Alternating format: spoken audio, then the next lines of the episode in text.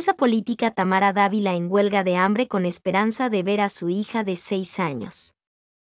Por Redacción Intertextual.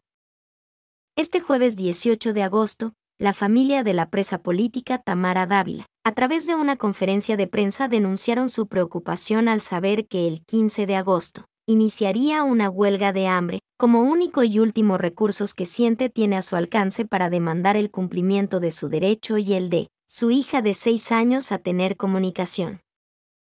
Dávila lleva encarcelada 15 meses en la Dirección de Auxilio Judicial conocida popularmente como el Chipote por el supuesto delito de traición a la patria, ley represiva 1055, y condenada a ocho años de prisión.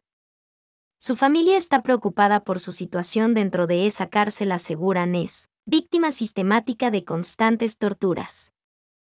Tiene exactamente 432 días y noches aislada completamente, sin haber salido a patio sol ni una sola vez desde su detención, en solitario, sin acceso a salud ginecológica, sin acceso a alimentación adecuada y suficiente, razón por la cual ha adelgazado más de 40 libras, denuncia a Ana Lucía Álvarez, hermana de Dávila. Quiere ver a su hija. El encierro de Tamara Dávila es acompañado de infinitas restricciones violatorias de derechos humanos. Lo que más le duele es que no le permiten ver a su hija de seis años, la negativa es absoluta de parte de la Dirección de Auxilio Judicial. Hemos hecho solicitudes de manera oral en cada visita. Hemos llevado dibujos de la niña a su mamá y fotos y la respuesta ha sido no está autorizado. Hemos introducido siete recursos judiciales sobre visita con la niña, sin embargo, nunca ha habido respuesta, menciona su hermana. La familia sigue insistiendo para que madre e hija puedan reencontrarse. Este 16 de agosto introdujeron el último recurso en la Sala 1 del Tribunal de Apelaciones de Managua. Lo último que pierde esta familia es la esperanza, por lo tanto esperan una respuesta positiva. El derecho de que esta madre pueda ver a su pequeña hija está tutelado en el Código de la Niñez y la Juventud de Nicaragua y leyes internacionales. El artículo 21 de la Ley 287 del Código de la Niñez y la Adolescencia en Nicaragua dicta, las niñas, niños y adolescentes tienen derecho a su familia, por lo que no deberán ser separados de su madre y padre, salvo cuando la convivencia con uno o ambos padres representen un peligro para la vida, integridad física y desarrollo integral del menor.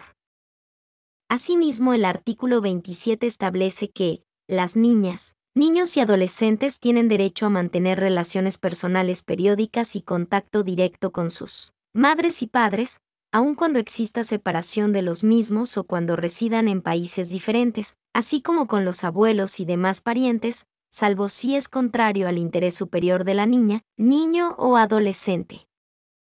Ana Lucía Álvarez manifiesta, esos derechos se le han violado a mi sobrina que todos los días pregunta y extraña a su mamá.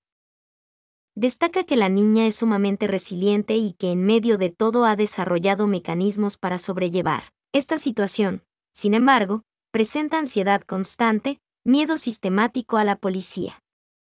Ese es un trauma de por vida que nosotros como familia vamos a acompañar, pero es un trauma que jamás va a desaparecer de la vida de mi sobrina. El ambiente más seguro para un niño o niña es vivir en su casa. A mi sobrina lo peor que le ha pasado le pasó en su casa y el Estado se lo hizo. El Estado que debería de resguardar y tutelar sus derechos, se lo hizo, reciente Álvarez. El deterioro de salud de Dávila es evidente, la familia está muy preocupada por la huelga de hambre que inició este 15 de agosto. Las huelgas de hambre son el único recurso que las personas presas políticas ven que tienen a su alcance para ver a sus hijos e hijas o demandar el cese de la tortura en que los mantienen, asegura esta familia se refieren en específico al caso del periodista, director de Canal 100% Noticias y exaspirante a la presidencia en Nicaragua Miguel Mora, quien a la fecha lleva 56 días en huelga de hambre en demanda de ver a su hijo Miguelito quien sufre estados de depresión al no ver a su progenitor. Por el estado de salud de las personas detenidas han consultado con la Cruz Roja Internacional si han podido ver a las y los presos políticos, la respuesta ha sido que, también se le ha negado el ingreso al chipote. No han podido constatar el estado en el que están y las condiciones en las que se encuentra, dice Álvarez. Gonzalo Carrión, defensor del colectivo de derechos humanos Nicaragua Nunca Más, se solidarizó con esta familia y aseguró que de parte del colectivo seguirán demandando la libertad de Tamara y los más de 190 personas que están en condiciones difíciles como presas políticas. Carrión añadió que la huelga de hambre es un recurso extremo, considerando que a los reclusos no les dan la posibilidad de alimentarse bien en esas cárceles.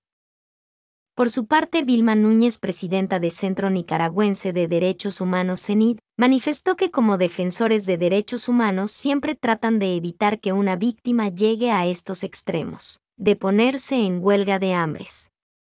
Conociendo la determinación y el temple de Tamara, creo que estamos ante el inminente riesgo muy grande que, también se traslada al sentir y al pensar de sus familiares que han tenido la valentía de compartir esta situación.